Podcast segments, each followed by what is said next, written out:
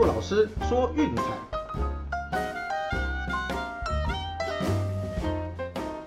看球赛买运彩，老师教你前往拿白。大家好，我是骆老师，欢迎来到骆老师说运彩的节目。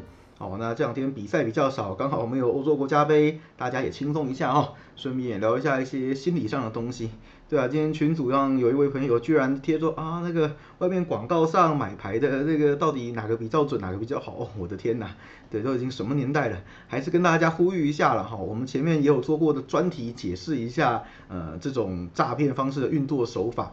拜托，我现在科技这么发达，哦，Photoshop 大家都会用。那种全绿全银的单，谁都做得出来哦。什么感谢信、感谢函，找公司的员工啊、工读生、亲朋好友弄弄弄一弄都可以啊。千万不要傻傻的，因为一时的低潮，然后就失心疯的去跟别人买牌，然后花了大钱，最后还被骗。我有稍微聊了一下啦，对啊，昨天两场明明是一胜一败，怎么会跟我说输很多呢？基本上肯定就是加注哦，不然就是很多场乱点乱下想赔这样子。呃，尤其是什么走地啦，零点八、零点七的赔率都在下哦，拜托冷静一点。再怎么样，那个数学上是极度负 EV 的，好，让你熬过一次两次又如何，对不对？只要一次没熬过，就嘣，像滚雪球似的爆掉了。那低潮的时候要怎么办呢？哦，这边给大家的建议一律都是休息，好，真的去户外走走，呼吸一下新鲜空气，去河堤慢跑、散散心什么的，好，我觉得这样子都是比较好的。先让自己恢复理智，再做下一步的决策。啊，我想会给大家这样建议的，应该是不多了哈。我们这个团队是少数会跟你们做一些良心建议的。外面那些所谓卖牌的，谁管你啊？钱收了，你跑不跑路关我屁事。好，我们还是希望大家能够享受到乐趣，在这个圈子能够长长久久、细水长流。哦，所以真的，如果说觉得自己运气不好、手风不顺，那就停下来散散心哦，再出发。好了，温馨叮咛完之后，还是要进入重点了。昨天两场比赛，第一场 NBA。凤凰城太阳以九十二比一百零六不敌洛杉矶快艇，这场 Booker 和 CP 三的手感奇差无比，命中率都只有两成多。哦，最后也是比较遗憾败下阵来了。那另外一场美国之棒的推荐呢，休斯顿太空人十二比三痛宰底特律老虎，哦，光太空人独立就可以打出大分，那最后九局上半锦上添花，再再血洗一轮，哈哈，那大分也是顺利过盘了。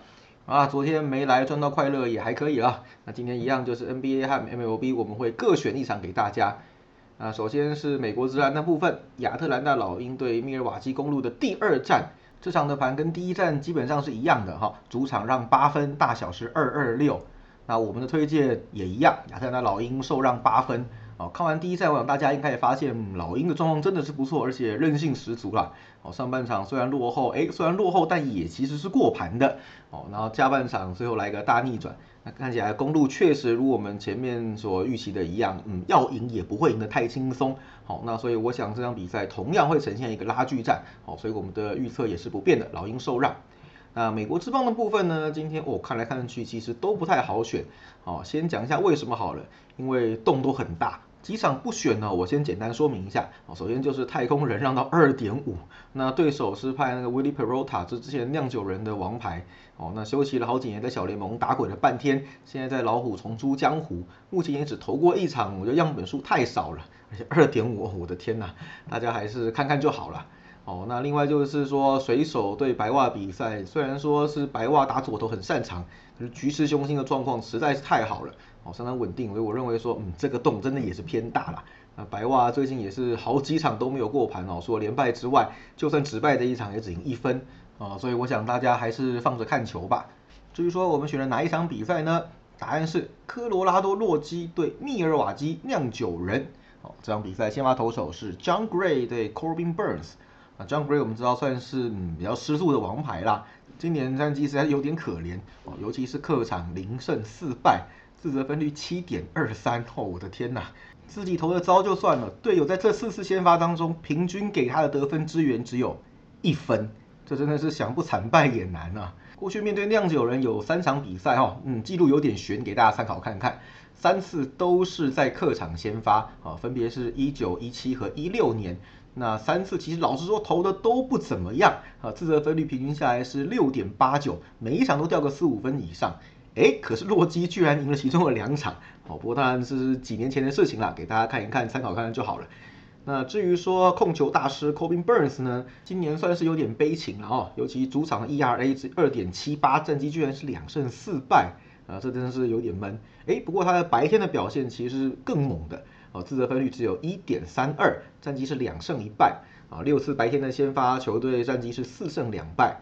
啊面对洛基只有一场，就是上一次在丹佛先发那一次投了五点一局失掉四分，最后无关胜败。不过我想啦，在 Coors Field 的成绩终究是仅供参考哦，也不能说啊近况不好，因为那边本来就是投手坟场，对打者也是一样的哦，在洛基球场打的成绩通通要当灌水来算。怎么说呢？哦，我们就谈到团队打击的部分。当然我们知道酿酒人本季的打击并不算太好，主要是靠投手压制。啊，洛基就更糟了，洛基哈客场的团队打击率只有一成九五啊，这是全大联盟最糟的，没有之一。也就是说，在主场的成绩当然是大幅灌水，这是毋庸置疑的啦。也就是说，上次在家里虽然能够打爆 Burns，但这回嗯主客易位之后，我想很难说啦。尤其是这场比赛是白天，哦酿酒人是一支特别会打白天比赛的球队，日常战绩二十三胜九败，哦这是全大联盟第一名的胜率，比光芒的二十一胜八败还要出色。哦那落基部分是十五胜二十败就正常发挥啦，低于五成是合情合理的。哦，那我想这场比赛，当然你说酿酒人的打击要打爆对手，几率不高啦。哦，不过稳稳取个几分，然后靠优势的投手战力来压制锁住过盘，啊，我想还是相当可能的。啊，因此看来看去，今天的比赛每一场洞都很大，我认为这场比赛应该是最有机会过盘的，因此推荐给大家。好，今天就两场比赛，大家精简一下啊，我也轻松一点。啊，我们来重复一下今天的推荐。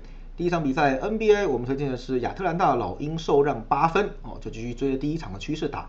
那美国之棒第二场比赛的部分就是密尔瓦基酿酒人让一点五。OK，都记下来了吗？好啦，那心态的部分也不要嫌我啰嗦啦，因为毕竟这个圈子经常会有朋友进进出出的哦，所以我们也会不厌其烦的提醒。反正记得啦，维持正能量，保持轻松的心情。如果真的觉得状况不好，就休息一下，出去散散心，找家人朋友聊聊天哦。等恢复理智之后再来做决策，这样对大家是比较好的哦。好，那今天节目到这边告一个段落，记得订阅、分享，并到我们的粉丝团按个赞哦。我是骆老师，我们明天见，拜拜。